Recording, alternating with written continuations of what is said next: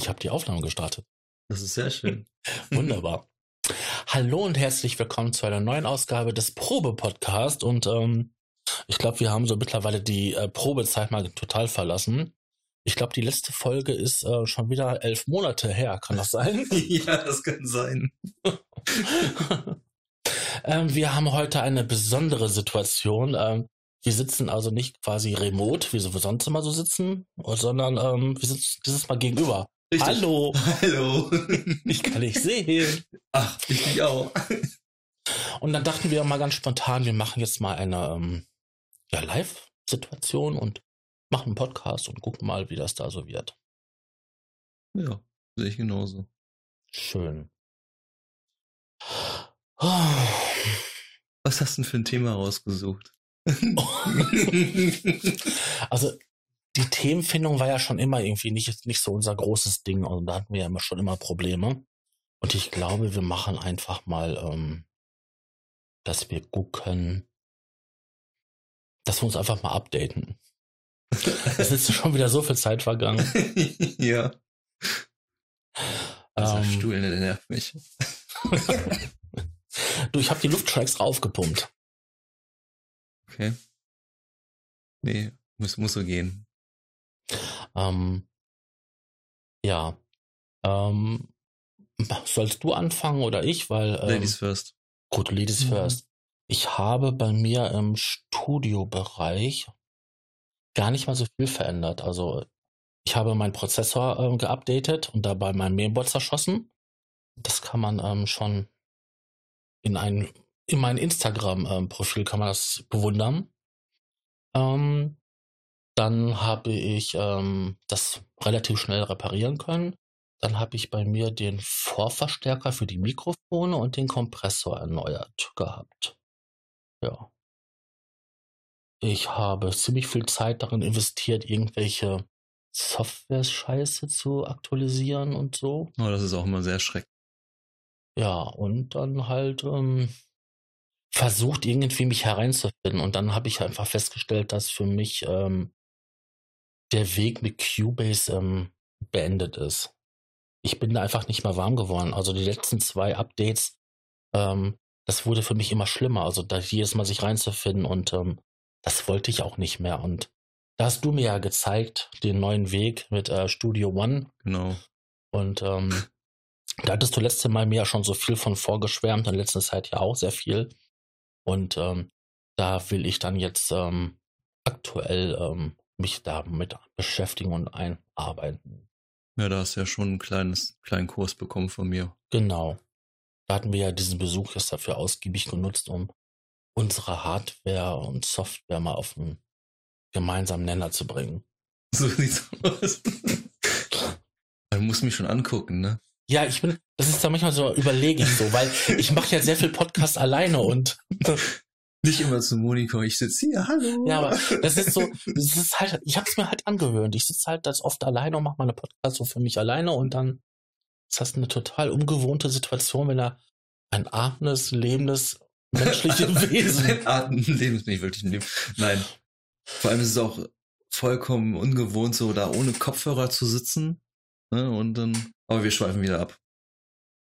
Ja. Also bei mir hat sich auch wieder ein bisschen was getan. Ich habe mir für mein Studio Novation Zero SL MK3 gekauft. Das ist ein MIDI Keyboard Controller, MIDI Keyboard, MIDI Keyboard Controller. Ja, aber der, der Superlative. Der also super, ja, das, das stimmt, genau. Ich war ja noch nicht fertig.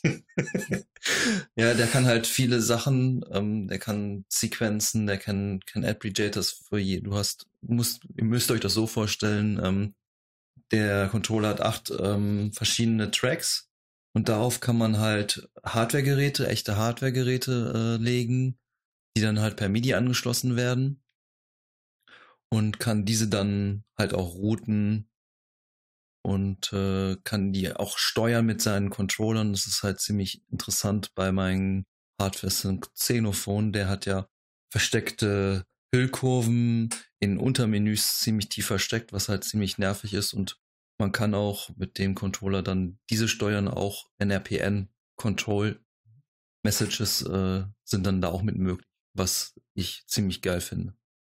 Ja, das war ja einmal diese Sache und zum anderen war ja auch dort drinne gewesen, diese Möglichkeit, den Sequencer zu ersetzen. Genau. Du Das- kannst da, hast dann Sequencer-Mode. Da kannst du halt entweder live einspielen, spielst was. Du kannst bis zu 64 Steps Mhm. ähm, aufnehmen, genau. Ähm, es ist dann unterteilt zwischen erstmal über die Parts und über die Parts kann man dann halt die, die, die ganze Steplänge einstellen und dann hat man halt äh, die, ähm, wie nennen sich das? Die, nicht die Steps, sondern die, nee, die, nee, die Steps sind die, ah, ich war verwechselt gerade, die Pattern. Die Pattern stellst du, ähm, kannst du bis 64 äh, Pattern einstellen insgesamt, dass du eine Patternlänge von 64 hast Mhm. und darunter sind dann die Steps und dann kannst du da halt einspielen, kannst entweder auf die Taste drücken und dann drückst du halt eine Note, die du halt haben möchtest oder auch einen Akkord, das geht auch. Und äh, die leuchtet dann halt rot auf und dann drückst du einfach deine Taste und dann hast du das aufgenommen oder du nutzt halt einfach die Funktion, indem du einfach den Record-Button drückst und spielst es einfach ein. Ja, man muss jetzt nochmal zum Verständnis erklären, was ein Pattern und was ein Step ist. Also ein Step ist quasi die kleinstmöglichste Auflösung in diesem Gitter. Genau. Ähm, da gibt es, normalerweise sind das irgendwie 480, keine Ahnung, wie die Einheit heißt, ist zwischen jedem Step. Und dann gibt es ja noch diese, diese Unterteilung, dass er halt äh, vier Viertel, äh, Ja, genau, du hast halt diese regelmäßigen, Regel, also die Standardsachen. Genau, und ein Pattern ist quasi eine Anreihung von Steps Genau. zu einem festen Muster, also quasi, was du dann immer wiederholt in einer Schleife abgespielt wird. Genau. Und du kannst halt damit auch, wenn du so, je nachdem, wie du die, wie lang du den Pattern einstellst, desto mehr Variation kannst du natürlich auch da reinbringen. Und das geht halt wirklich für jeden acht Track, den du, jede acht Tracks, die du halt da auswählen kannst. Ja. Das ist also quasi das über ähm, Control Master Keyboard. Genau, es ist ja nicht nur das, du kannst auch damit deine DAW mitsteuern. Ähm, in den In-Control-Mode, so heißt er, da kannst du dann so, so, so Sachen einstellen wie die, wie äh, Fader, Fa- die Fader nutzen in deiner DAW oder du kannst auch die Sens verwenden. Was ich da so ein bisschen schade finde, ist, dass man bei den Sens, äh, man hat ja den Poti, den Regel-Poti-Knopf und wenn man den dreht, das funktioniert alles. Aber wenn man zum Beispiel mehrere Sens gleichzeitig steuern kann, möchte, das geht halt leider nicht. Man muss halt über so ein Menü links, hast du so Pfeiltasten, die kannst du hoch und runter drücken und ähm, da wählst du dann sozusagen den nächsten Centern dann drüber aus. Das ist ein Mhm. bisschen doof. Ist leider in Ableton auch so. Das, da hätte ich mir gewünscht, wenn man es irgendwie möglich gewesen wäre, wenn du dann auf dieser Spur bist, dass du dann irgendwie die alle dann steuern kannst, aber es geht halt leider nicht. Ja. Da muss man dann so ein bisschen tricksen. Kann ja sein, dass das mit einem Update irgendwann mal behoben wird, sowas. Ja, das wäre wär Wenn die Leute cool. sich das wünschen, dann machen das die Hersteller ja doch mal ganz gerne. Ja, ich bin ja, bin ja recht spät eingestiegen zu den Novation. Ich hatte das auch gar nicht auf dem Schirm, das Gerät. Das ist eigentlich durch einen guten Kumpel gekommen, den lieben Dirk, den, den DK, der mir das Gerät auch mal vorgeführt hat, weil er das selber hat. Und wo ich das gesehen habe, das Gerät, habe ich mir gedacht, Alter, cool. Das ist genau das, was ich mir eigentlich immer gewünscht Es habe. gibt ja noch von anderen Herstellern so ähnliche Dinger. Da Richtig. ist auch zurzeit ja von Native Instruments. Ja, aber das ist halt leider, Native Instrument ist halt sehr abgespeckte Variante, weil das muss man sich vor, so vorstellen. Ähm, Aber es hat doch so viele bunte Leuchtdioden. ja, das hat das Novation ja auch. Ach so. Also diese Leuchtdioden sind eigentlich nur bei den Native Instruments Geschichten da, dass du halt, wenn du eine Kontaktleibe hast, wo die Sachen belegt sind. Aber so ähnlich kannst du das, ähm, ja, nicht so, aber ähnlich kannst du es halt natürlich auch mit Innovation machen. Und es ist halt so, dass du beim Novation ähm, auch sogenannte Zone hast. Mhm. Das heißt, du kannst sagen, okay, auf meinen, auf meinen ersten Slot liegt ja jetzt zum Beispiel mein Moog, auf dem zweiten Slot liegt jetzt mein Virus TE und auf meinem dritten Slot liegt jetzt mein Xenophon und dann kann ich sagen, okay, bitte mach auf den Zone Part 1, da wo mein Moog drauf liegt, der soll von tiefem Bassbereich bis, bis in die Mitten und von den Mitten bis in die leichten Höhen äh, soll dann der Virus äh, agieren und ganz von den ganz ne, Genau, Ja, wie man halt das mit Split und so Genau, du und kannst was das das machen und du kannst halt das Schöne dann halt da auch die, ähm, weil das auch getrennt ist von den Arps und so, dass du sagen kannst, okay, der Bass kann, den kannst du einfach, drückst du selber entweder sogar als normaler gehaltene Note oder du sagst im Sequencer-Mode, in diesem Sequencer-Ding dann einfach äh, machen wir Achtel oder sonst was, Mhm. tippst einfach ein. Oder macht ein Muster da. Genau, machst ein Muster da rein und der Virus macht dann halt was ganz anderes und, und der Xenophon, der spielt dann Abo oder so. Das wird dann halt getrennt. Aber was ich auch ganz cool finde an diesem Gerät, du hast auch ähm, zwei CV-Out-Ausgänge, so dass du halt auch deine Hardware-Geräte äh, Also richtig Steuerspannung, richtig ne? Steuerspannung Also das, ähm, 5 Volt plus und minus hast du da drin. Du kannst da einstellen, ne? Also die Bereiche. ja, die kannst du einstellen. Du kannst und dann einstellen. auch äh, pro Oktave und so weiter, ne? Ja, genau. Oktave. Ähm, diese Steuerspannungen sind wichtig, wenn man halt noch ähm, ja die analoge Welt mit Modulen zum Beispiel ja, Eurorec, ne? äh, ähm, mit verbinden möchte. Dann muss man halt nicht spezielle Wandler verwenden, sondern kann dieses Keyboard sofort dafür verwenden, um halt diese Geräte anzusprechen. Ja, ein gutes Beispiel ist da zum Beispiel die äh, MOOC-Werkstatt. Die ist ja auch modular aufgebaut. Die hat ja kein MIDI oder USB. Die hat ja gar nichts davon. Die ist ja wirklich modular mit einmal so mit so Pin-Steckern Mhm. oder halt auch als äh, Expansion Board gibt es halt so ein für die Eurorec Klinkenstecker diese Möglichkeit, dass das da anschließen kannst und schließt du das an.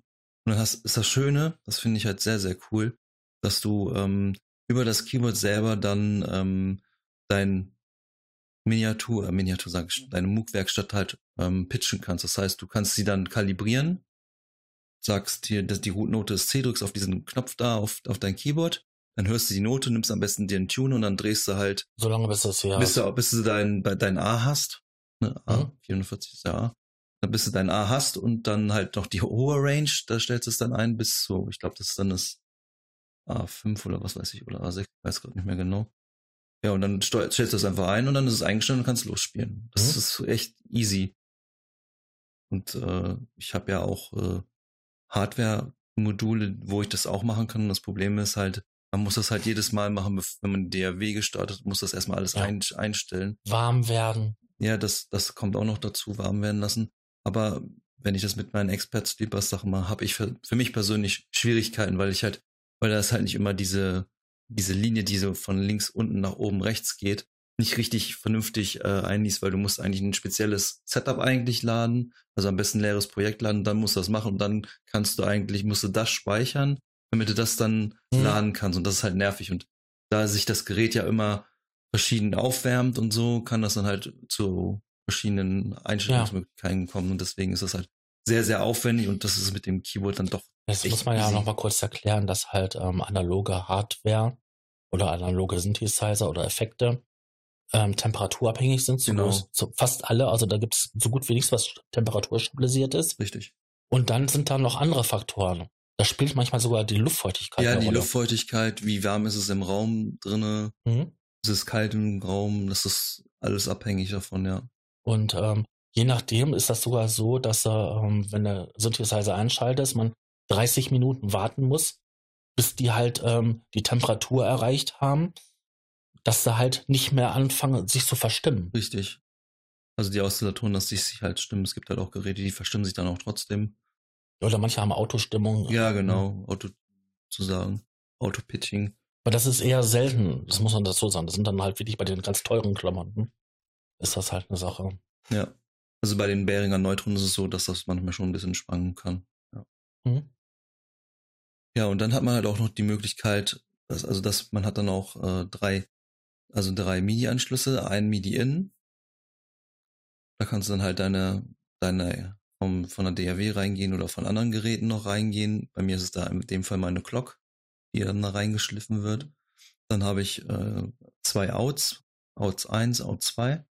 Den Out 2, den kannst du halt als Through setzen oder halt als Als Ausgang. genau als Ausgang oder als separaten Ausgang sozusagen. Also einmal das ein, beim wenn du eins rein reinbekommst, kannst du das einmal auf ähm, den Einser rausschicken und der, was er greift das halt ab von dem Einser, greift er dann beim Through beim Out 2 dann ab, wenn das ähm, ist ein bisschen kompliziert, alles so muss man sich ein bisschen, wenn man das Gerät nicht selber da vor, vor sich stehen hat, Ja. ist es ist es oh, ist es ein bisschen ähm, Also das, komplex. das typische MIDI-Trio, wie man so schön sagt, ist da ein bisschen erweitert, indem man das halt die True-Funktion umschalten kann auf eine Out-Funktion. Ja. Man sollte auch dazu sagen, dass man halt ähm, bei mir so gemacht ist, bei mir hängt dann noch ein Mio XL dazwischen.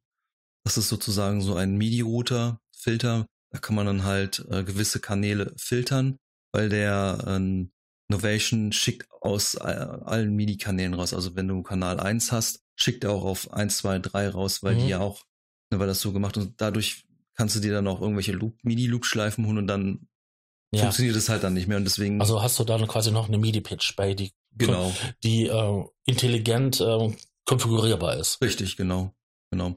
Und darüber kannst du dann halt, da läuft dann auch meine Clock äh, drüber, die geht dann halt in den, in mein Mio XL rein und schicke das Signal ähm, separat dann zu dem Novation, weil das Novation braucht halt Mhm. eine gewisse Vorlaufzeit, damit der, da die Clock vernünftig läuft. Das ist alles. Das ist ja auch ein Grund, warum ich, sag ich mal, noch ein ASPA altes MIDI-Interface Genau. verwende. Ähm, da ist nämlich eine super intelligente Patch Bay drin, die du halt mit einer Software, die äh, unter, ich glaube, Windows XP konfigurieren muss. Ähm, das kannst du aber mit, mit einer DOS-Box machen oder so. Also mit einer virtuellen Maschine. Da muss nur der COM-Port durchgeschliffen werden. Mhm. Dann kannst du das Ding konfigurieren und ähm, da ich, das verwende ich ganz gerne, weil das halt eine Patch Bay ist, die du halt frei konfigurieren kannst. Du kannst sagen, der äh, auf den ersten MIDI-Kanal soll alles reinkommen, das soll dann verteilt werden auf die sechs, auf die acht Ausgänge und ähm, soll aber dann nur das und das machen oder das rausfiltern und ähm, was auf den zweiten Kanal reinkommt, das soll dann nur auf den dritten Kanal wieder rausgehen Genau. Also du kannst halt wirklich so richtig krasse Filtering machen in der neuen. und Routings vor allen Dingen. Ja, das ist Routings, das Wichtigste. Das, das Problem halt bei der neuen Software, Oracle X Software, ist halt so, dass du halt noch nicht die MIDI-CC-Befehle umrouten kannst. Das geht halt noch nicht. Das Also kannst, kannst, also man muss sagen, dass in dem MIDI-Protokoll gibt es halt verschiedene Schichten und darauf kann man halt Steuerkanäle legen, womit man halt Funktionen am Synthesizer steuern kann. Das sind die Kontroll, Kontrollchain, CCC, ja. ne? Kontrollchain Genau. heißt das ja. Und ähm, wenn man das intelligent routen möchte, dann könnte man sagen, ich nehme jetzt den ersten und sage, was auf eins reinkommt, geht aber auf sieben wieder raus. Genau. Bestes Beispiel ist eigentlich, ähm, der Sub 37 schickt seinen Filter auf CC19 raus und normalerweise ist so dieser Standard 71 oder 74 Mhm. und den kannst du halt dann so umpolen, dass der dann auf 71 oder 74 rausgeht. Das heißt, es wird dann halt an den, den Mio, äh, Mio XL geschickt und der wandelt das dann halt für dich um, wenn du das brauchst. Ja. Das ist halt noch nicht drinne. Aber ich komme im Moment auch so ganz gut klar, weil meine Arbeitsweise jetzt im Moment so ist, dass ich die einzelnen Clock-Kanäle von meiner Clock als, äh, die gehen alle in den Eingang rein von meiner Mio und die Mio schickt sozusagen ähm, pro Kanal separat Signale an die Hardware-Geräte. Das heißt, mein Sub 37 ist auf Kanal 1 eingestellt, bekommt für die Clock 1, von der Clock 1 sozusagen sein Signal, Mhm. so dass der Sequencer auch äh, laufen kann von dem äh, Ding und äh, das ist auch bei den anderen Geräten so, dass so bis bis sieben, aber ich brauche halt noch MIDI-Kabel, deswegen ist das noch nicht vollständig das Setup. Und der beim Novation ist es so, der schickt halt dann äh, ist das kann man sich das so vorstellen, dieser Routing Matrix äh, Novation schickt dann an Kanal äh, 1 bis 8 halt Mhm. hin und ähm, dann kannst du halt da auch diese Clock verwenden, weil das ist halt schon ein Unterschied, wenn wenn die Clock äh, empfangen wird direkt also direkt direkt an die Hardware-Geräte wie den Sub 37 geschickt wird oder wenn eine Clock äh, geschickt wird an den Novation. Das Ja. macht, das ist das variiert dann halt von der von den Einstellungen her. Da muss dann halt in der DAW und die Plugins, also in dem Plugin dann halt das einstellen, diese Zeitverzögerung und dann läuft es auch wirklich tight. Es ist ein Deswegen- komplexes Setup. Deswegen hast du ja auch dir damals die externe Clock zugelegt, Genau. damit du die ähm, systembedingten Schwankungen kompensieren, Ausmerzen, ausmerzen. ja, kann. kompensieren kannst. Ja. aus, ne? Korrekt. Weil du hast festgestellt, dass bei dir halt, obwohl alles eine klare Struktur hat, es Laufzeitunterschiede gab und Ja, genau. verschiedene Geräte auseinandergelaufen sind. Genau, ja, die haben dann alle, jeder, reagiert, jeder reagiert anders. Ist bei uns Menschen auch so, ne? Hm. Da muss man auch noch sagen, wenn man jetzt ähm, viele Geräte ähm, hinter, hintereinander durchschleift, also mit immer Eingang und Ausgang, Eingang und Ausgang, Eingang und Ausgang, gibt es selbst bei dieser MIDI-Sache kleine Latenzen, also kleine Verzögerungen. Und das kann sich summieren, wenn man viele Daten über die MIDI-Leitung schickt. Genau. Und das ist ja, wenn ich jetzt einen Song komplett ausproduziert habe, sag ich mal, habe ich jetzt ähm, 64 MIDI-Kanäle, die ich bediene und schicke da überall noch Kontrolldaten drüber, dass sie halt lauser, lauter, leiser, links, Filter, rechts, Filter, Filter. irgendwelche anderen Sachen noch passieren, dann wird es verdammt eng auf den ähm, Spuren und dann sind diese kleinen Verzögerungen irgendwo mal bemerkbar. Und das hast du damit ja auch ausgemerzt. Richtig, genau. Das kannst du halt damit ausmetzen. Das Schöne ist ja an der Clock, dass du halt auch normale MIDI-Daten schicken kannst. Also es ist nicht nur eine reine Clock, sondern du kannst auch normal eine Note setzen in deiner DAW und die Clock schickt das sozusagen dann an dein Gerät, mhm. wenn du das möchtest. Also das heißt, ich kann von der DAW aus Signal rausschicken in die Hardware-Geräte und ich kann aber auch ähm, Signal rausschicken von meinem Novation SL und kann das an meine Hardware-Geräte schicken. Das ist halt ziemlich, ziemlich nice. Ja. Und es ist halt so, dass du halt, wenn du diese acht Track, diese acht Spuren, die du hast und die alle belegt hast und du, du eine Sequenz machst, dann kannst du wirklich für jeden, jeden Track was Separates einstellen und das ist halt ziemlich cool. Plus halt Filter, filtern, filtern, was du machen willst. Also Filter wie Cut-Off und so ein Kram. Das kannst du halt alles dann in der Software, in der ähm, Novation Component Software einstellen. Ähm, Leute, die schon Novation-Geräte kennen, die kennen wahrscheinlich noch das damalige Automap, ja, das war ja, das war eine sehr schöne Funktion, wenn sie funktioniert wenn hat. Wenn sie funktioniert hat, da gab es ja auch das Problem, dass man die Plugins dann ja immer separat scannen musste, die wurden dann geworbt, damit man diese dann halt verwenden konnte. Das heißt, die wurden dann nochmal separat geladen, äh, beziehungsweise mussten nochmal separat gescannt werden in den DAWs und ähm, damit dann diese Automap-Funktion dann überhaupt funktioniert. Also das ist jetzt komplett weg. Das ist auch total umständlich gewesen. mittlerweile ist es echt so, du kannst wirklich für jeden, für jeden Poti, für jeden Fader, sogar für die äh, Drumpads, da kannst du dir auch irgendwelche Befehle drauflegen, ob es jetzt NRPN ist, ob es jetzt Programm-Changes sind, ob es CCs sind, mhm. Start, Stopp oder was weiß ich. Du kannst da echt viel einstellen und kannst auch die Werte ganz gut einstellen. Du kannst auch sagen, okay, der soll nur auf den Kanal schicken, auf den Channel schicken und, und, und versenden. Und das ist echt cool gelöst. Also das ist echt vorbildlich und da steckt echt Hirnschmalz drin, was die da geleistet so, haben. Nur noch mal kurz zur Erklärung. Programm Change, Change ist das gleiche wie halt mit dem Programm Change, nein, mit dem Control Change.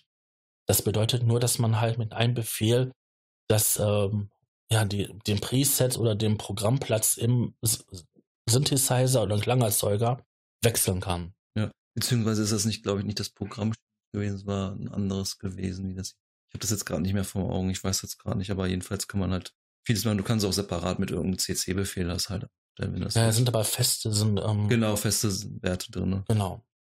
Das, das habe ich, zum Beispiel bei meinem Xenophon gemacht, dann kann ich halt über meine Taste beim Novation, wenn ich nach links oder nach rechts drücke, kann ich das Preset vorgehen, zurückgehen und so weiter. Das ist halt ziemlich praktisch, wenn du mal so ein bisschen durchsteppen willst und da was machen möchtest. Das mhm. ist ziemlich nice.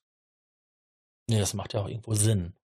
Aber was ich halt auch richtig, richtig mega finde, dass du halt auch ähm, beim Novation sogenannte Automation machen kannst. Du kannst äh, die Fader, die du hast, also beziehungsweise die, die, du hast ja acht ähm, Potis oben auf dem mhm. Display, Display, die kannst du halt alle automatisieren. Du kannst auch die Fader automatisieren, aber du kannst immer nur maximal bis zu acht Stück automatisieren. Also kannst quasi die, die, so eine Fahrt aufzeichnen. Genau, du kannst so eine Filterfahrt aufnehmen. Die wird dann halt die ganze Zeit abgespielt und die wird dann auch, äh, bei mir ist es dann so, das wird dann halt per USB, dann geht das dann mein, in mein System rein per USB und da wird dann das MIDI, dann das MIDI aufgenommen, separat mhm. aufgenommen und kann da dann halt die Filterfahrten aufne aufzeichnen und so weiter und so fort. Geht auch. Es ist sogar auch so, wenn man die, habe ich mir extra eine, habe mir extra ein Instrument äh, erstellt fürs Novation, damit ich ähm, daraus, äh, das ne, habe ich dann äh, Novation Out genannt. Und da kann ich dann äh, in meiner DAW Studio One dann einfach eine Note einzeichnen und das wird dann halt zum Beispiel an den Novation geschickt und du siehst dann auf der Tastatur, auf welche Taste gedrückt wird. Mhm. Das heißt, du könntest sozusagen damit, wie mit damals mit den Keyboards von Casio, die da ja mit angefangen haben, diese Lernmodis, wo du dann siehst, was gespielt wird. Also ja, mit den Leuchttasten genau, oder Leucht mit den Leuchttasten. Ja. ja. weil du hast ja auch Leuchttasten. Und das kannst du halt dann, du schmeißt einen MIDI-File rein und dann zeigt er dir an, was da gespielt wird. Und das halt auch, kann auch recht nützlich sein. Ist eine Visualisierung. Richtig, genau. Gibt es ja genügend äh, Software, womit die Leute auch die YouTube-Videos machen. Und du kannst es sogar, du kannst es sogar auch dann mit dem Novation aufnehmen, diese, was dann da gespielt wird. Das heißt, du kannst dir dann daraus vielleicht eine kleine Sequenz bauen, wenn dir irgendwie was gefällt. brauchst du noch nicht mal was selber spielen. Mhm. Und dann nimmst du zum Beispiel irgendwie eine Melodie auf, die dir gefällt dann über das MIDI-File und dann hast du das Innovation drin und kannst dann da halt umhantieren, kannst Noten weglassen. Das ist halt auch beim Appreciator ziemlich cool, weil der Appreciator ist ähm, nicht so ein Standard-Appreciator. Du kannst jeden Step von diesem Appreciator halt ein- und ausschalten. Ja. Und dadurch ergeben sich dann halt wieder komplett andere rhythmische Sound, rhythmische Bewegungen und so. Das ist halt ziemlich nice. Vielleicht möchtest du erklären, was ein Epi, Appligator. Ich wüsste gar nicht, wie ich den am besten beschreiben sollte. Ich würde Das ist eigentlich ein Gerät, was ursprünglich Akkorde genau auflöst. in einzelne In Noten Noten auf, auflöst. in ein, in eine Schri- einzelne Note in Schritte auflöst. Also den, wenn man einen Dreiklang macht, wird er halt in drei Klänge hintereinander ab- abgespielt. Und je komplexer man das macht und ähm, ja, wird die Kette halt immer länger und dann gibt es auch noch verschiedene Modis, also vorwärts, rückwärts oder ähm, alternativ oder Oder was du gerade spielst, zum Beispiel. ja, Oder, oder du willst jede zweite Note und dann halt äh, jede dritte oder sowas. Ja, dann kannst du auch noch eine Oktave höher stellen, wo dann halt dann ne? Genau, da also, gibt es verschiedene Modis und verschiedene ähm, Erweiterungen. also es gibt da auch einen Chord-Modus, was auch ziemlich cool ist, gerade wenn du so polyphone Synthesizer ansteuerst. Ähm, das ist dann auch ziemlich cool. Also noch. Ja, wie gesagt, also das war ja nur zur, zur Erklärung, Genau. was ein Arpegator ist. Aprigator. Nicht zu verwechseln mit den äh, Alligator, ne? Ja. Arpeggio. genau, so wird es auch sehr oft genannt. Eigentlich so wird es genannt, ne? Arpeggio. Aber ich spreche die Sache manchmal ganz gerne deutsch aus. Das hat man ja schon festgestellt. Ja. Ähm, also das ist es bei dir so die, die größte Neuerung. Das ist jetzt ja genau das Mio und sozusagen das Novation ist bei mir die das Neu Neueste sozusagen bei mir. Und die katastrophale Erkenntnis, dass du noch weniger Zeit hast zum. Mucke machen, ja, Ja. durchs Kind halt, ne?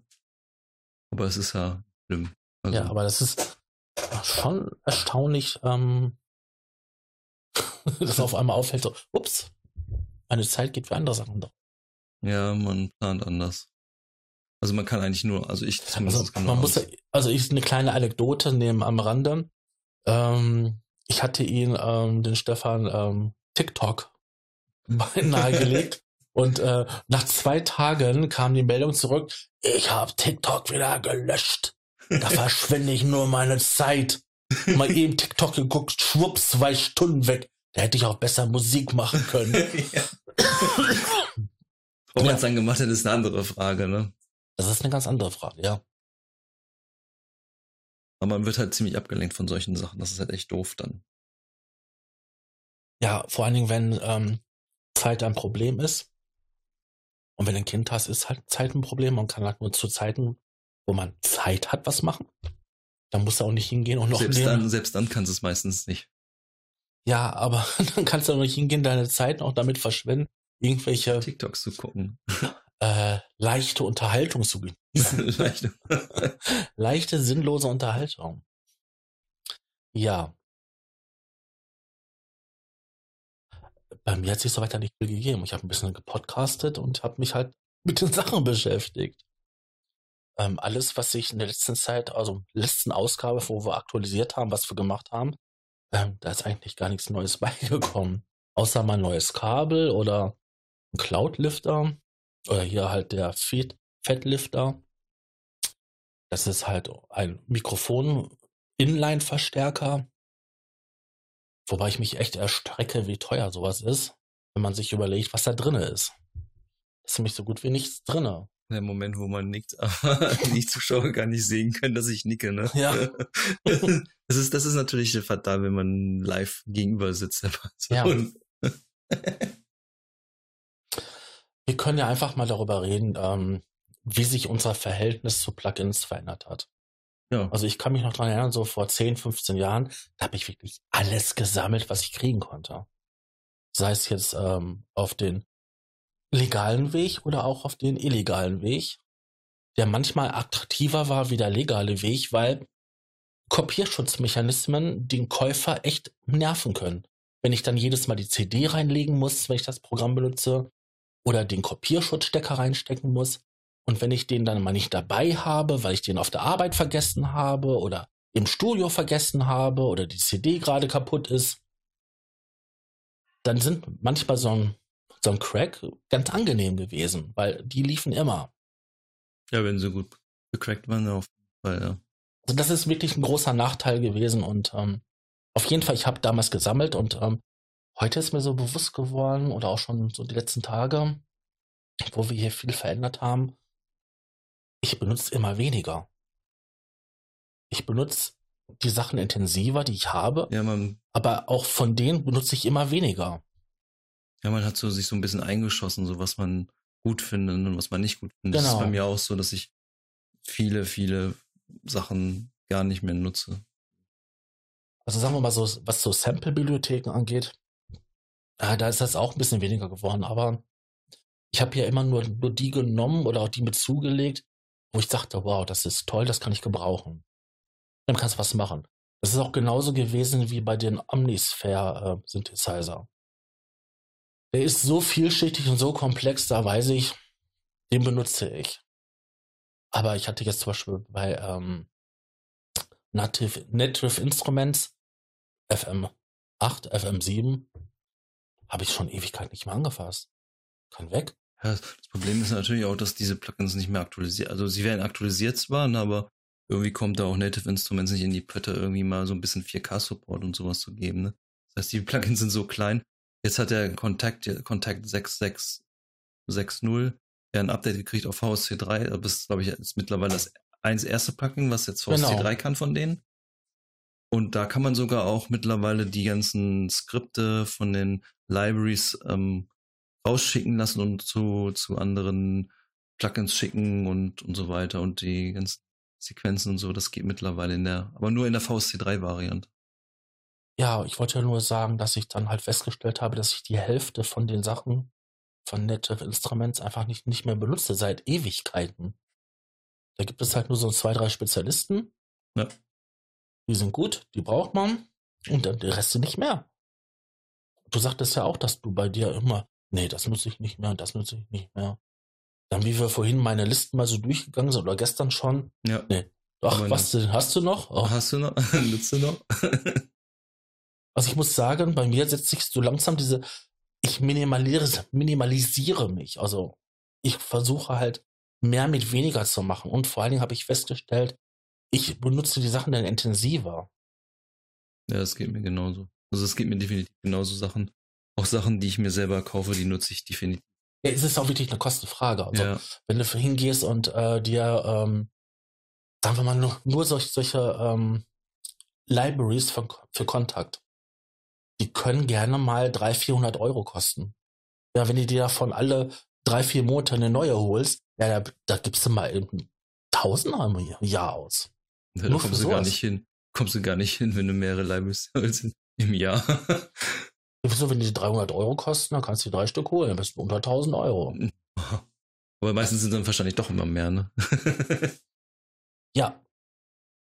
Also ich habe für mich festgestellt, ähm, dass sich auch die Neugier, die Neugier nach neuen Sachen immer weniger wird. Also könnte, ich kann mir vorstellen, das liegt wahrscheinlich auch daran, dass man halt schon so viel gehört hat, einfach, ne? Man hat schon so viele Plugins gehört. Ah, guck mal, hast du den schon kennengelernt, den sind die, kennst du den schon? Das wiederholt sich ja auch irgendwo ein bisschen anders. Das ist ja, ich meine, der Stillstand ist zwar noch nicht da, aber man merkt schon irgendwie, es wiederholt sich schon sehr oft. ja, Es gibt halt Ansätze von der Bedienung her, die sind dann vielleicht ein bisschen angenehmer von manchen Herstellern. ja, dass sie das Bedienkonzept halt Ja. überdacht haben oder auch die, die, die komplizierten ähm, Sachen vereinfacht wurden. f- besser darstellen, dass du sie halt einfacher durchblickst. Sagen wir mal, eine FM-Synthese kann wirklich sehr komplex sein. Richtig. Und da kann ich hingehen, das machen wie halt Yamaha damals mit, mit einem kleinen Display und viele Menüs.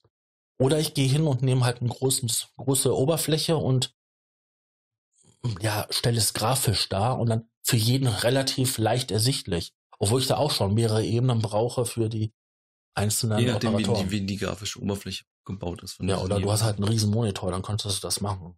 Ja, da hast du ja meistens das Problem, dass dann die Plugins so klein sind, weil die vielen Hersteller noch nicht irgendwie das unterstützen. Also es gibt mittlerweile ein paar, aber es ist halt immer noch nicht komplett da und das, das verstehe ich persönlich eigentlich nicht, weil mittlerweile ist es auch, viele haben mittlerweile große Monitore oder nutzen irgendwelche Fernseher, die 4K sind. Genau. Geht ja auch in diese Richtung hin, ne? Wobei ja, wenn du hingehst, dass wenn ich einen Fernseher nutze, der 4K kann und sagen wir mal irgendwie 55 Zoll hat und das Ding kostet irgendwie so zwischen 400 und 500 Euro, dann ist der günstiger wie ein Monitor in der Größe. Ja, das stimmt. Weil du brauchst ja keine Gaming-Funktion, dass er schnelle Bildfrequenzwechsel macht oder so. Nee, beim Musik machen brauchst du das ja nicht. Wie sieht's bei dir mit Hardware aus und sonst so? Ist da jetzt irgendwie etwas auf dem Markt so in der letzten Zeit? Also ich muss sagen, bei mir ist von den neueren Produkten eigentlich gar nichts da so. Also ich hätte jetzt auch. Ich meine jetzt wirklich nur Synthesizer, ne? Also Synthesizer. nicht, nicht Controller oder sonst was. Also wenn, wenn so ein Minilog, ne, den finde ich noch ganz interessant. Aber so Ja. ganz neue Sachen im Moment eher, eher nicht so, die mich jetzt, wo ich sage, brauche ich jetzt wirklich unbedingt. Was hältst du vom Behringer und ihrer Kopierwut? Also ich habe ja selber Behringer, zwei Behringer Geräte bei mir, drei sogar, die Patchbase ist ja auch Behringer, die ich habe. Und ähm, man, man verteufelt es irgendwo, viel, also viele verteufeln es, aber es macht sein, also es macht sein Ding einfach. Klar, Ja. man, man, man kann natürlich, man hat natürlich un- un- Unterschiede schon bei den Amps vielleicht, dass sie nicht so so gut sind wie so ein so ein Ferro Fish Amp oder so von, ne, die sind aber da liegen natürlich auch dann bei 1000 so ein Ding, ne? Ja, oder halt von SPL so ein Goldmic. Ja, ne? aber so, ja, das ist, Da da merkst du natürlich die, die Komponenten, dass da da natürlich mal bessere eben so Komponenten 4000 Euro hin und. Ja, das ist halt nochmal was anderes, aber so für im Studiobereich finde ich eigentlich, finde ich es gar nicht mal so schlimm. Ich war früher ja ein bisschen anders, das weiß der, ne? So, Ja. nee, Behringer kommt mir nichts hinaus, ne? Jetzt habe ich selber drei Behringer Geräte, bei, nee, ja, drei Behringer Geräte bei mir stehen und ich bin eigentlich mit diesen Geräten total zufrieden. Ja, das ist ja bei mir ja genauso. Ich habe ja auch ein bisschen Behringer 2, sogar das Ein Interface. bisschen. äh, eins, zwei, drei, vier, fünf, fünf Geräte schon Behringer alleine. Ja, ähm, die haben sich aber auch gemacht, muss man sagen. Und ich muss sagen, also bei der Kopierwut, die sie zurzeit haben von, ähm, Von den Synthesizern. von den Synthesizern, ähm, Nervt schon, finde ich persönlich. ja, ein paar Sachen schon. Ne? Ich meine, die sind, es gibt die XT303, ne? Ja, die mir diesen Mod Modfish haben sie eine neue. Ja, es gibt die XT303, also ich weiß nicht, da, früher gab es schon Klone davon und dann hat Roland jetzt auch noch einen Klon rausgebracht vor einiger Zeit. Jetzt macht Behringer das auch noch und ähm, dann wird die 909 und die 808, also die beiden Drummaschinen, werden auch noch geklont. Da warten wir mal ab, wenn eine 707 und eine 606 die, kommen. wird- die wird auch noch. Wobei man aber sagen muss, die 909 von Behringer, die sehen echt schick aus. Ja, die sehen schick aus und die tun ja auch das, was sie tun sollen. Ja.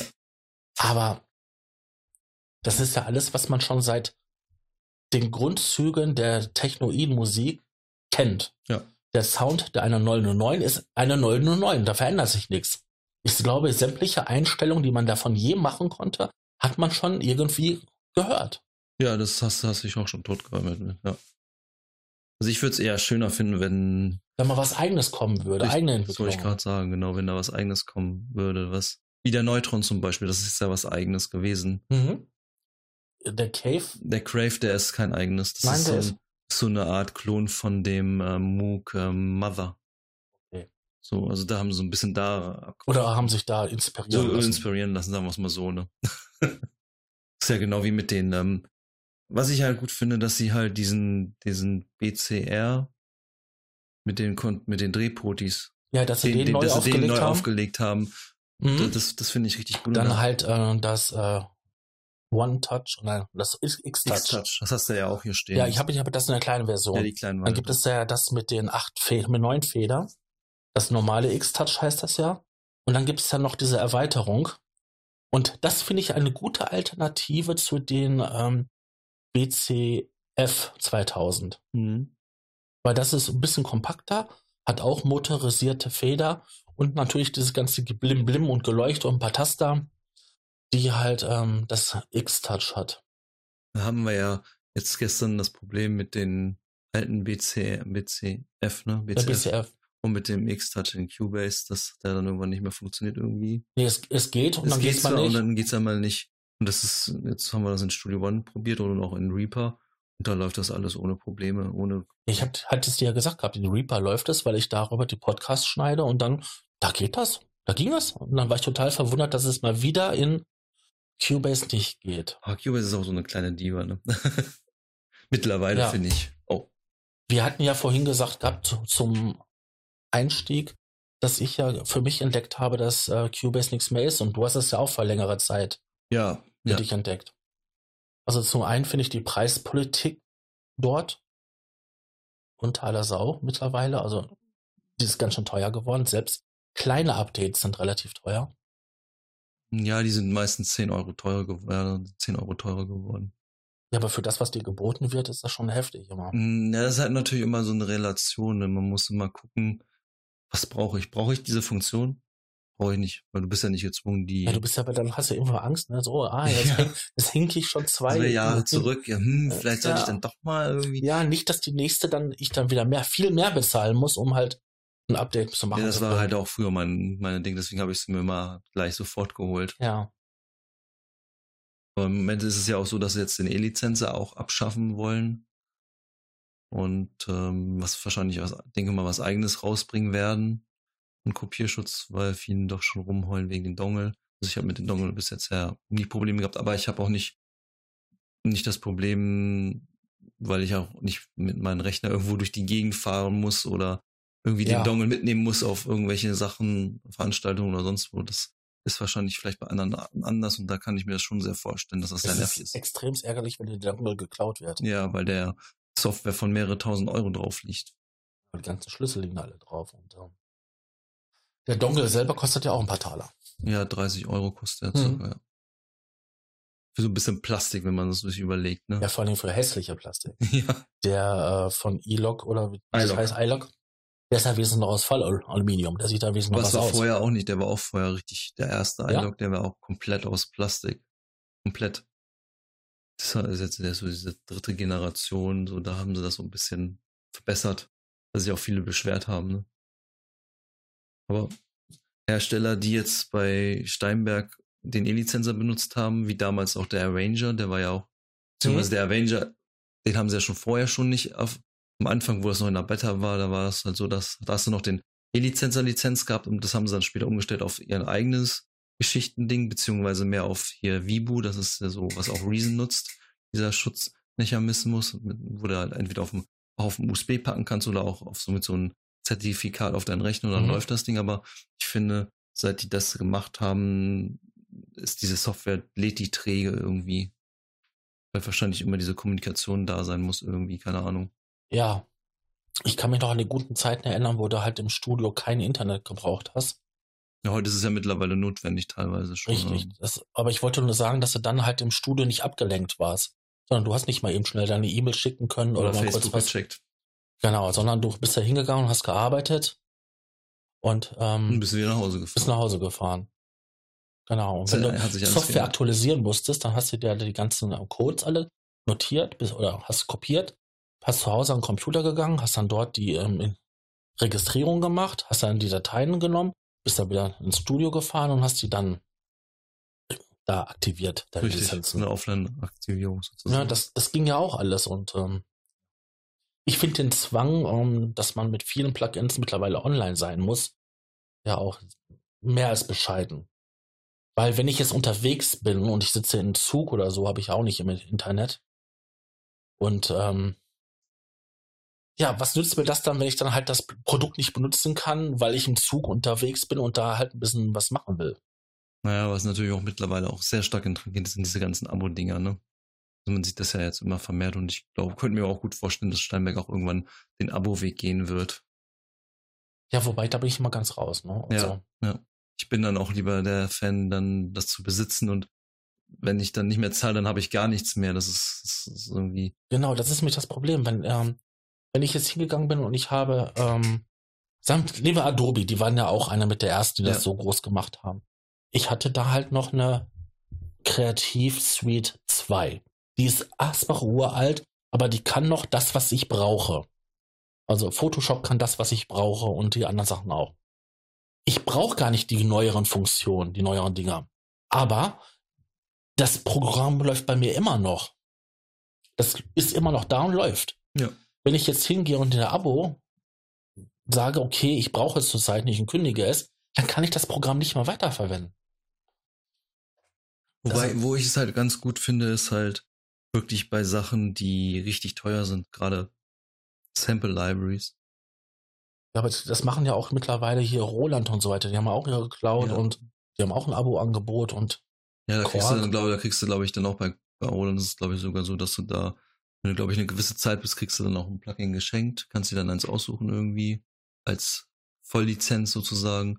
Aber wo ich auch noch zurück wollte, halt diese ganz großen Libraries für, von Vienna, bei Vienna oder East West gerade, die East West haben ja auch äh, diese Abo-Subscription, haben ja da diesen, auch diesen neuen äh, Operator heißt der, glaube ich, oder wie das Ding heißt. Ähm, haben ja auch da Subscription die haben so viele Libraries, wenn du dir die alle kaufen würdest, dann wärst du arm. ja, ich weiß, aber vor, Dingen die großen Orchestra-Libraries, Ja. die wirklich sehr aufwendig sind in der Aufnahme und so, die sind ja auch wirklich sehr, sehr teuer. Ich meine, das ist, da bist du ja mehr drin, weil Ja. mir reicht, wenn ich da so ein bisschen Standardzeug habe in dem Bereich. Du magst es Ja. halt billig, ne? Aber genau, ich mag es billig. Ähm, bei mir darf es auch gerne billig klingen, wenn ich das mal brauche. Aber du bist ja, du hast dich damit ja sehr intensiv beschäftigt und ähm, du hast ja festgestellt, da kann man verdammt viel Geld lassen. da kannst du verdammt viel Geld lassen, ja, gerade bei solchen Libraries richtig viel Geld loswerden. Ja, die sind ja auch tierisch groß, also Aber mittlerweile geht es eigentlich, also es geht, glaube ich, jetzt so ein bisschen mehr auch in die Richtung Physical Modeling, ne, dass da Mhm. was kommt. Also das fand ich auch an in Reason, da gibt's ja auch ähm, den Algorithm, heißt er, glaube ich. Ähm, der ist ja auch total Physical Modeling und das klingt schon ziemlich gut. Also das klingt echt gut. Das ist ein paar MB ist das Ding nur groß, ne? Da denkst du dann auch so, wow. Also mhm. das, das, das, ich denke mal, das wird halt irgendwann da in diese Richtung hingehen, so, ne? Das ist ja wie mit diesen ähm, Piano-EQ, so heißt das, Piano, glaube ich. Ähm, die haben auch Physical Modeling. Das Plugin ist gar nicht so groß und was da halt ich meine, da gibt es ja manche Libraries, die sind ja mehrere Gigabyte groß Ja. und das ist nur ein Flügel, der gesampelt wurde. ja. So bei, Avery Piano sind's, äh, wenn man nur die Italien-Version haben will, das sind schon alleine fast 20 Gigabyte. Genau. Nur das, das Piano, wo halt verschiedene Presets dann noch da sind und so, ne? Ja, wo das dann verschiedensten äh, Lautstärken, Anschlägen, ähm, dann halt wie die Pedale stehen, aufgenommen wurde, damit man das halt originalgetreu, möglichst originalgetreu halt äh, zu Hause in sein Kämmerchen wiedergeben kann. Aber es macht natürlich auch Spaß, dann damit zu spielen, wenn man. ja, das macht ja auch vielleicht einen wertigen Eindruck, wenn, Ja, ich, da, natürlich. wenn ich da 9000 Euro ausgegeben habe für eine Library. uh, das ist teuer, das ist wertvoll. Es ist halt immer die Frage des Anspruchs, ne? Mag ich halt billig oder also mag, reicht es so ein, so ein einfaches Standard-Piano-Ding zu haben, was aus der DAW kommt? Oder möchte ich dann doch vielleicht ein bisschen was Hochwertiges haben, was wirklich so ein bisschen wie wirklich wie ein Piano klingt, ne? Das ist, das ist, glaube ich, auch eine ziemliche Geschmacksfrage, so Ja, einmal eine Stilfrage. Stil und Geschmacksfrage. Ich meine, das Klavier von einem M1, Korg M1, hat ja nie geklungen wie ein Klavier klingt. Richtig, das ist ja komplett digital. Ja, das hat ja schon immer mehr so, der hat diese Kälte gehabt und äh, ich weiß nicht, wie man es nennt. Es klingt digital und man hört, dass es kein Klavier ist, sondern nur Klavier ähnlich. Aber trotzdem hat das halt ähm, weltweit, Ja. es ist weltweit bekannt, weil es sind Tausende von ja, Liedern verwurstelt wurde in der Hauszeit und heute auch noch verwendet wird. Oder auch die Orgel. Ja, ich finde es halt eine praktische Möglichkeit, so ein, so ein Klavier-Larry zu haben, wenn man sich kein richtiges Klavier hinstellen kann. Ne? Das Ja, aber nice. da reichen ja auch die, die Mittelpreise oder die kleinpreisigen Sachen. weil ich kaufe mir auch nicht unbedingt halt ähm, das große, ähm, ich weiß nicht, welchen, welchen Flügelnamen man da nehmen sollte. Irgendwie ein super Hersteller, der richtig teuer ist. so. Steinway. Aber es kann auch dann irgendwie hingehen, hier ähm, Waldropper Klaviermanufaktur und ähm, Ja, du weißt ja, wie es so ist, auch mit VSTs so und auch mit Synthesizern. So. Da muss man halt für sich selber wissen, was man da haben will, einfach. Also, Genau. Bei Synthesizern ist es ja auch so, dass bei den Dingern, die alle speicherbasiert sind, also die jetzt nicht irgendwie durch elektronische Schaltungen oder auch durch simulierte Schaltungen den Ton erzeugen, sondern halt durch äh, Samples. Halt die, die guten alten ähm, Rompler. Da gibt's da ganzen Haufen von. Nexus. dann gibt es einen wirklich ganzen Haufen von. Und selbst bei den Hardware-Dingern ist das ja mittlerweile so, da ist ja ein riesen Berg an Speicher reingekommen. Also wenn ich früher so überlegt habe, oh, das Gerät, der Synthesizer, der hat 64 Megabyte Speicher. Boah, toll. Ist das viel? Ist das viel? Boah. Na, heutzutage ist da Laste drüber. Heute haben die Dinger drei, vier, fünf Gigabyte, wobei alleine nur ein Gigabyte Klaviersamples sind. Und so dementsprechend klingen die Dinger dann auch. Das ist ja selbst bei den Entertainer-Keyboards oder so von Yamaha, dass die schon Libraries, also die arbeiten ja schon teilweise mit Libraries oder hier das, ich glaube, das Motive, was, was du Nein. sehr interessant findest, ne?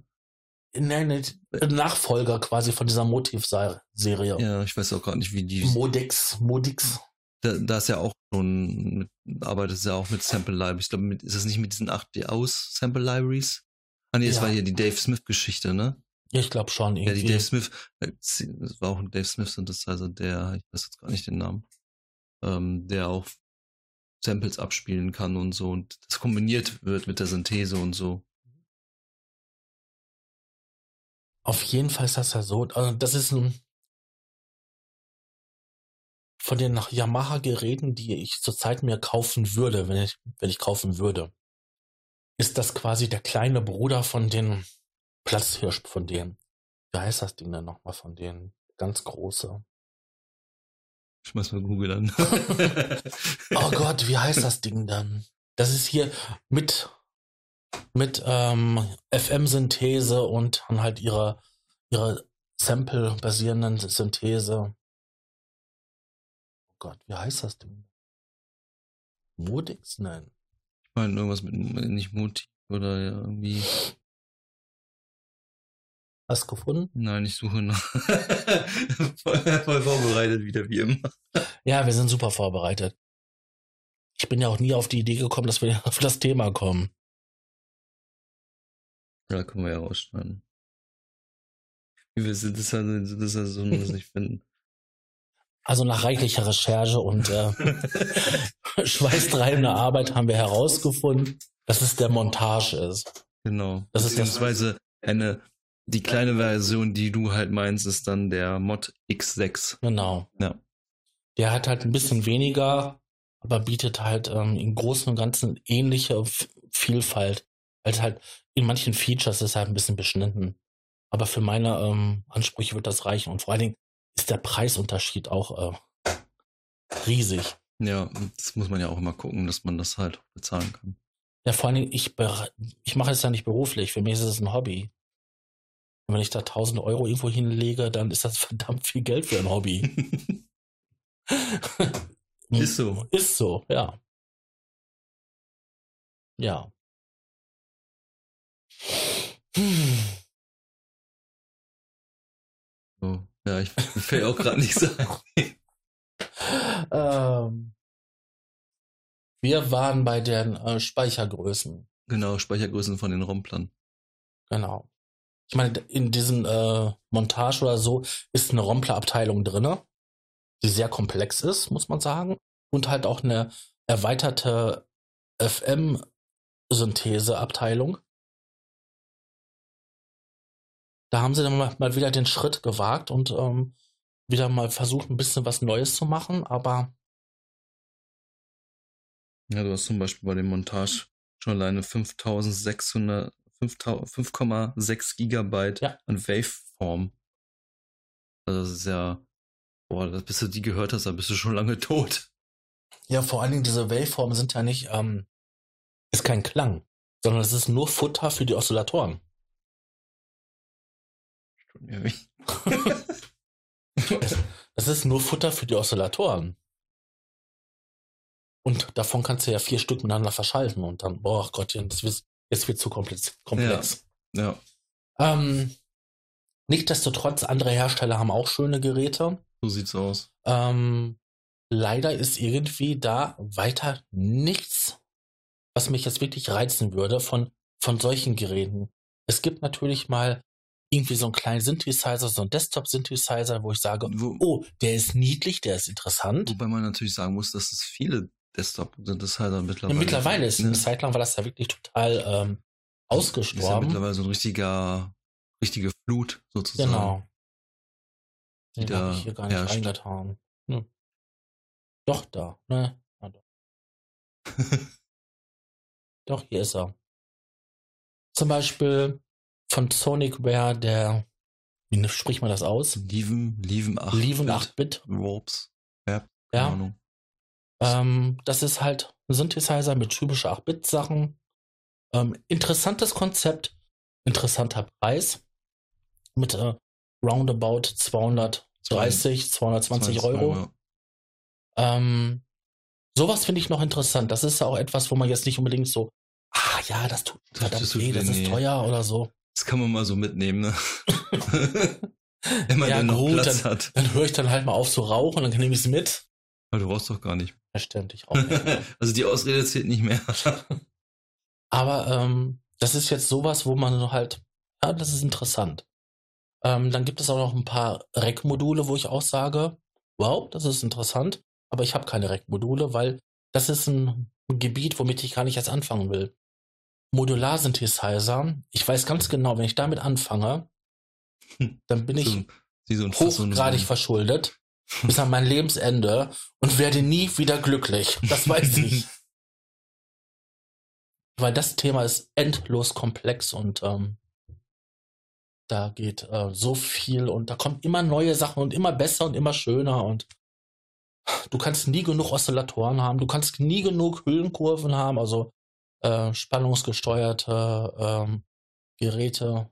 Also da geht Da bleibe ich dann auch. Also ich habe ja zwar ein bisschen was, aber ich habe das, was ich habe, habe ich und werde da das andere halt als Softwarebasis nutzen, wie die VC, Ja. VC, wie Weil ich- Rack. Ich kann mich noch dran erinnern, ähm, dass du mir gesagt hast, ich hätte mit den Scheiß nie anfangen dürfen. Ja. Ne, Das weil ist- ist Schwupps hatte, oh, das kleine Modul, ach, das kostet nur 35? Oh, das kostet nur Das 50? Fiese ist ja, dass Behringer ja mittlerweile auch Module baut Ja. dafür und die Module sind gar nicht mal so schlecht und die sind eigentlich auch preislich gesehen recht angenehm. So, ich glaube, das teuerste Modul, ich weiß gerade gar nicht, ich glaube 100 oder 150. Ja, aber das ist schon eines der oberst komplexen Ja, Geräte. Ja, das ist, das ist schon, ähm, eigentlich für Eurorack-Geschichten ist das eigentlich noch preislich gesehen echt angenehm.